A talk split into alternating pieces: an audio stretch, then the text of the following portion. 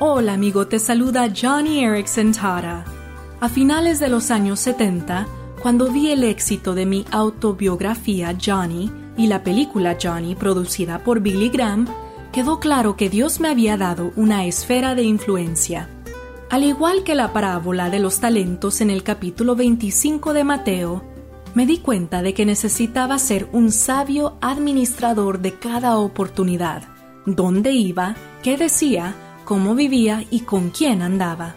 Incluso ahora, décadas después, no me atrevo a ser imprudente con la plataforma que Dios me ha dado.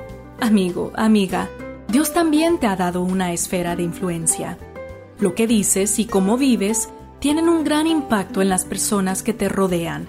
Entonces, sé un mayordomo sabio con los talentos que Dios te ha dado y compórtate de acuerdo a su palabra.